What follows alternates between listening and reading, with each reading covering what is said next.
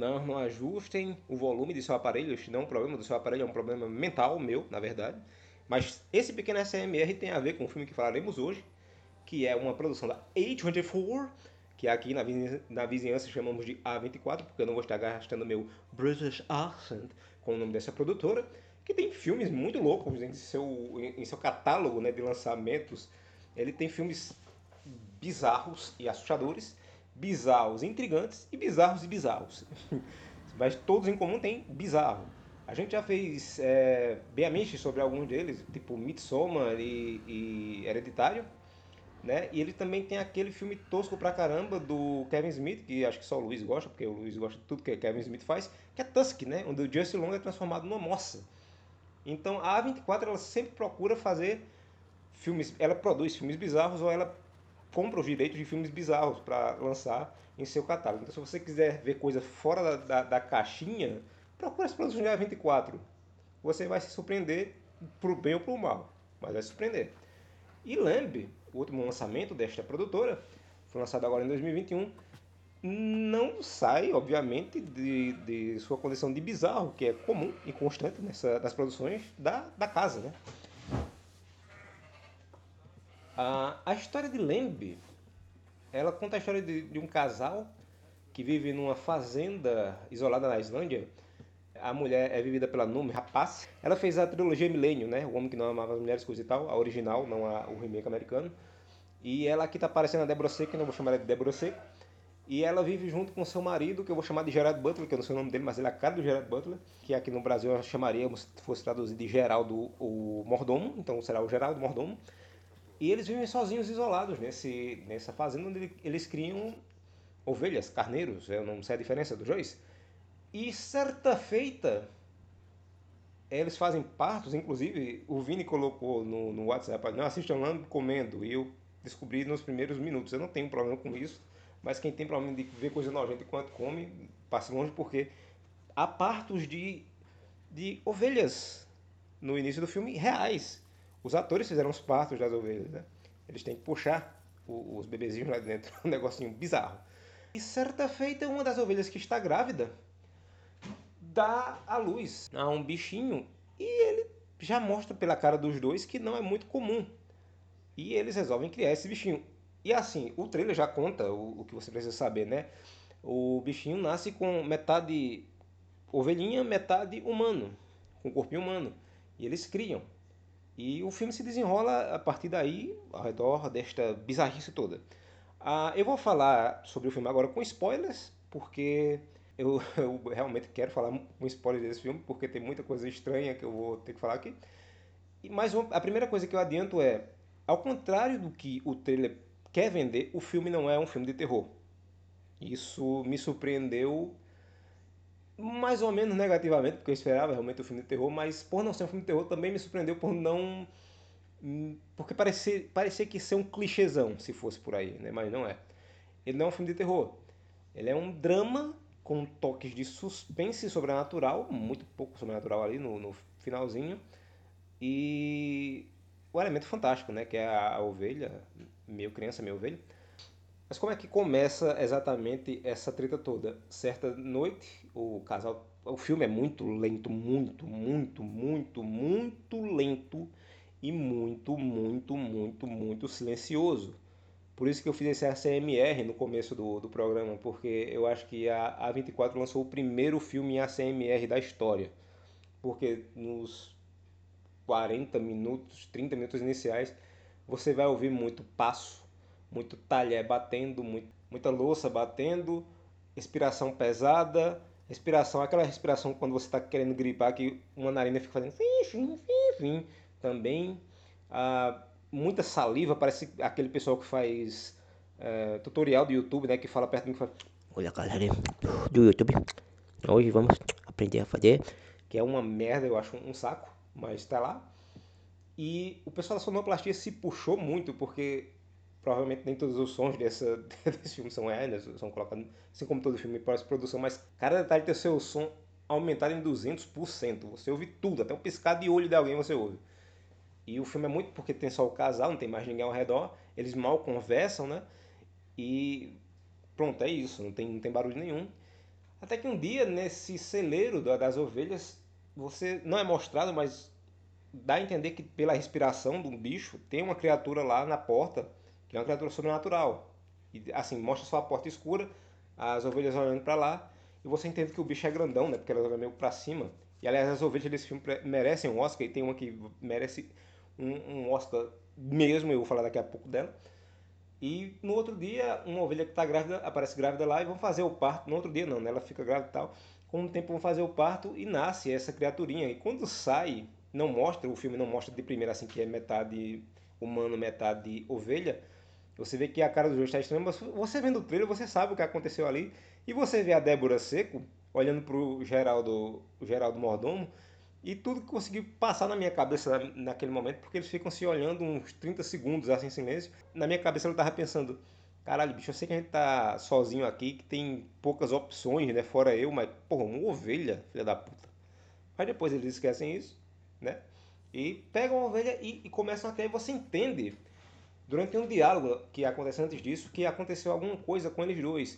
Eles estão sem assunto lá, jantando e o cara tá ali no jornal e faz: é, a viagem no tempo agora é possível, teoricamente possível.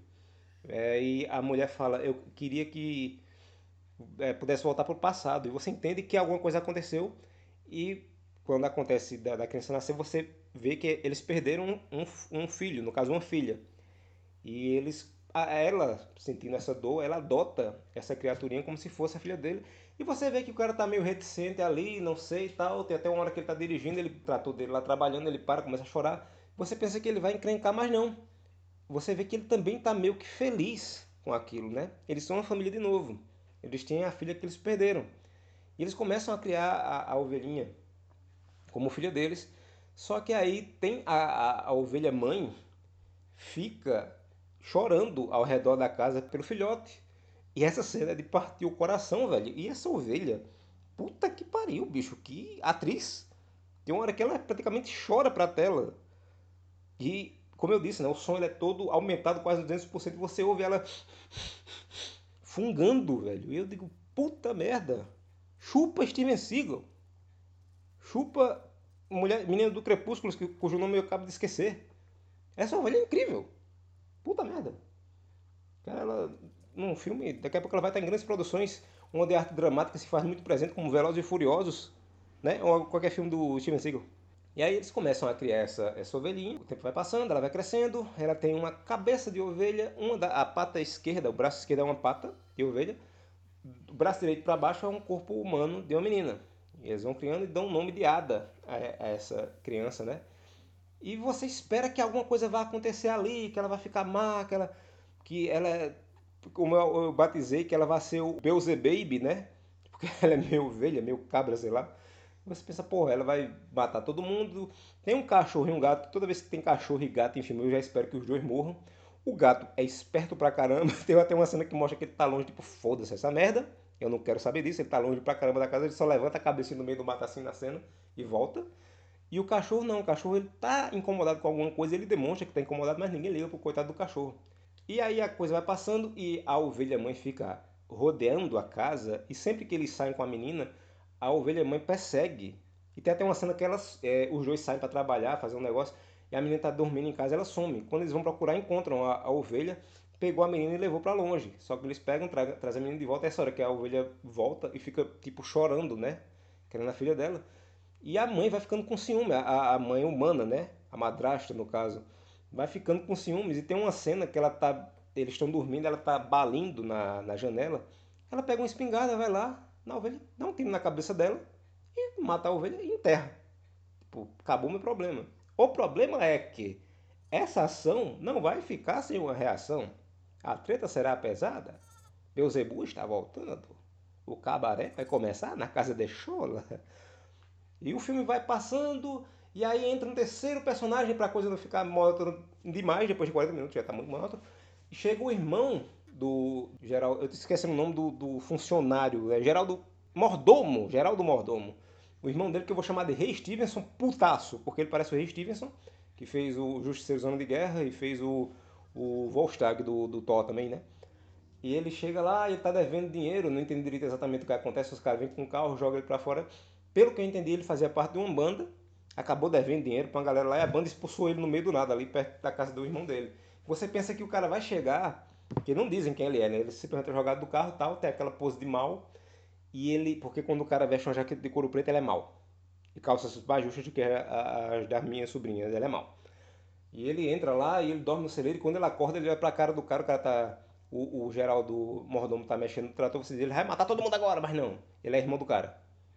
E aí a história segue monotonamente. É tipo aquele. Cria expectativas de clichês, fogem dos clichês e entram na zona do tédio. E aí os três têm aquela. É, convivem e tal. Ele vê a criança, ele fica com aquela cara de puta que pariu, o que é isto? Que seria a cara que qualquer um faria. E ele não aceita, né, que os dois estejam felizes ali com uma criatura que não é humana, 100% humana, tratando ela como filha. E tem uma hora que ele quer demonstrar isso, ele arranca um, um fardo de capim num canto, chama a menina para comer, a menina se abaixa e come, né, porque ela tem aquela parte do animal. O pai dela vê, o pai humano vê, e briga com ele, né, diz, ah, vai te fuder caralho, porra, deixa a menina. Ele diz, ela é um animal, caramba. E tem uma parte que esse bicho é aquele. Sabe aquela pessoa que se incomoda com que não deveria estar incomodado porque não tem nada a ver com a sua vida? É esse cara. Ele pega a menina um dia que eles estão dormindo, leva ela pra longe com espingarda e vai querer matar a menina. Por sorte, ele não mata. A mulher acorda, vai procurar ela, ele tá dormindo com ela no colo. Ele meio que aceita aquilo ali por alguma razão. Eu pensei, não é explicado no filme, mas eu, eu achei que, tipo, ela tem algum poder, não sei, que, que mudou a ideia dele ali. Porque ele, depois disso ele começa a tratar a menina como sobrinha mesmo, brinca com ela, coisa e tal. E o filme segue, com mais nada acontecendo. Uh, alguns conflitos ali entre eles, você descobre que o, o cara, o irmão, o, o Stevenson Putasso, ele tinha uma banda, a banda não deu certo, eles mostram um clipe que ele gravou lá um tempo. E também mostra que ele tinha, teve uma relação com a cunhada, né, secretamente, o que também é surpresa zero ali, porque esse foi o clichê que permaneceu. Mas ela não quer mais nada com ele assim. Ela tá feliz ali, tem a família dela, tal e coisa. O filme segue, sem mais nada acontecendo, você esperando que o demônio apareça para sambar no teto da casa dele, mas nada acontece, feijoada. Até que um dia uma coisa aparece. A menina tá, sai para brincar com o cachorro, o cachorro fica bem desconfiado com ela no começo, mas depois o cachorro fica tipo amiguinho dela. Ela sai lá para fora e a menina é muito simpática, velho. É, é o melhor, o melhor híbrido que eu vi na, na, em todo, todo, qualquer filme que eu já tenha visto. A menina é muito simpática. Ela não fala, obviamente ela responde muito com hum, uhum, mas ela não fala. Ela deve ter o que, meu Deus do céu? Assim, ela cresce muito rápido, acho que por ser um, um híbrido com uma ovelha, mas ela tem um tipo, um tipo físico de uns 5, 6, no máximo 7 anos, acho que até menos. Entre 5 e 6 ali. E ela tá brincando no jardim da casa e aparece uma coisa. E você vê pelo olho dela, o reflexo do olho dela, que é o pai biológico dela. Que é um troço gigante, é um sátiro. Não, o filme não deixa claro se é um sátiro mesmo, mas acho que é um sátiro porque ou é o sátiro ou é Bafomé, mas é o sátiro. Se fosse Bafomé, Bafomé é preto porque todo mundo sabe que as interpretações, o bode preto é do mal, o bode branco é legal. E aí tá lá olhando ela, e ela fica ali com aquela cara de eita porra. Né? Você vê pela expressão que também a, a Alveninha é muito boa atriz, pelo menos a cabeça, não sei se. Dizem que foi feito animatrônico, CG e, e imagens reais mescladas ali com os efeitos são muito bons, inclusive, diga-se passagem. Eu pensei que no começo não mostram o corpo com a cabeça junto. Eu pensei, ah, estão disfarçando porque não tem verbo para o efeito. Mas não, o efeito é muito bom. E ela fica olhando ali pro troço lá e você diz, pô, fudeu, né? E aí, mais adiante, a mulher sai para expulsar, porque eles estão bêbados, estão lá dançando, todo mundo feliz, só que o, o marido dela dorme, cai, o Geraldo Mordomo dorme, cai no sono de bêbado, e o cunhado tenta pegar lá a, a a cunhada e meio que ameaça ela dizendo: Você disse a Ada, que é a da ovelhinha, né? Que era o nome, o nome da filha deles, era a Ada, ele colocou o nome na, na ovelhinha. Você disse a Ada que você matou a mãe dela? Aí você pensa, porra, esse filho da puta tá chantageando e tal, ela vai cair, mas não, ela vai prender ele no canto, no outro dele diz, acorda, vamos embora, tu vai sair da minha casa. Leva ele para longe. E leva ele no carro para longe, enquanto isso só fica o Geraldo mordomo e a ovelhinha. E de repente a ovelhinha some e o Geraldo Mordomo vai procurar e ele encontra. Ele, aliás, eles vão consertar um trator que deu defeito, na verdade. Né? E tem uma hora que eles estão voltando e você pensa que o cara mudou de ideia e vai matar a ovelhinha, mas não. Ele sai para consertar esse trator. Tem um tiro, na verdade, mas o tiro é revelado que não foi ele que deu na, na menina. Foi o sátiro que deu nele. Tipo, é, tua mulher matou a, a, minha, entre aspas, mulher. Estou matando tu. Pra ela se fuder, essa filha da puta. E mata o cara, né? E leva a menina embora. E a mulher volta, depois de deixar o irmão dele lá na, na estrada pra pegar um ônibus. E descobre ele agonizando, morrendo lá. E não sabe o que aconteceu. E o filme termina exatamente assim, né? Ela simplesmente sozinha, no meio do nada. E o sátiro levou a menina e ela se fudeu. Como eu disse, o filme, eu esperava um filme de terror, com demônios, com aquela representação do Baphomet. O sátiro, quando aparece, ele é muito, muito bem feito mesmo. Eu, eu queria ter, ter visto mais, eu acho que também estragaria o filme se mostrasse demais. Ele aparece muito no finalzinho. Mas o filme ele se foca mais nos dramas, né, nessa relação do, das pessoas com esse, essa criatura fantástica, que é a criancinha lá a solidão dos dois ali antes e o, o, como ela completa o espaço vazio depois, que ela integra a família, né? O irmão representa a gente, que acha aquela coisa extrema, só que o irmão é escroto, se você é escroto, representa você. Eu não sou, eu sou uma pessoa muito boa. Mentira, eu não sou, mas sou melhor que ele, pelo menos. Mas é, é ele acha estranho, como eu disse, é aquela pessoa que se incomoda com o que não deveria. Sabe, é estranho, eu tenho que matar. Tipo, um monte de gente aí com preconceito, com raça, é, com orientação sexual, essas paradas assim, com representação, representação disso. Estou ficando inapto a falar. E o filme segue esse ritmo muito, muito lento, não vai agradar todo mundo. Eu resolvi falar com spoilers porque é um filme que eu sei que muita gente vai desistir no começo, porque, como eu disse, ele é muito. Tem filmes que são lentos, mas são lentos com uma construção. Em certo ponto, eles engatam, um ritmo, né? que, que você diz, ah, agora sim, Midsommar é um filme lento, mas Midsommar é um filme interessante, é assim que você vai observando as coisas ao redor para ir entendendo o que está acontecendo. Lembre não, Lembre é um filme contemplativo, como o povo gosta de, o pessoal tem nos verde gosta de dizer, né? Mas ele é contemplativo demais às vezes. Tem cenas que são demasiadamente longas sem precisar. Uma pessoa andando de um local até a porta da casa, uma cena de tipo 40 segundos, não precisava. Um cara cortando um chouriço na cozinha e mostra tudo, não precisava o pessoal abrindo a garrafa de café, colocando o café na, na xícara e tal. Não precisa, eu entendo que é um lugar pacato, eu entendo que é um lugar onde nada acontece feijoada. Mas porra, não precisa mostrar tanto que nada acontece. Mostra um monte de nada, às vezes. E isso meio que prejudica o ritmo do filme. Achei o filme ruim? Não. Mas não é um filme que eu vou indicar para todo mundo. Ah, assista esse aqui, esse filme é foda. Não. Não é um filme que eu vou indicar. Eu me arrisco a indicar Midsommar, que eu sei que muita gente não vai gostar, porque não é um filme de terror né, tão comum, é um filme bem diferente.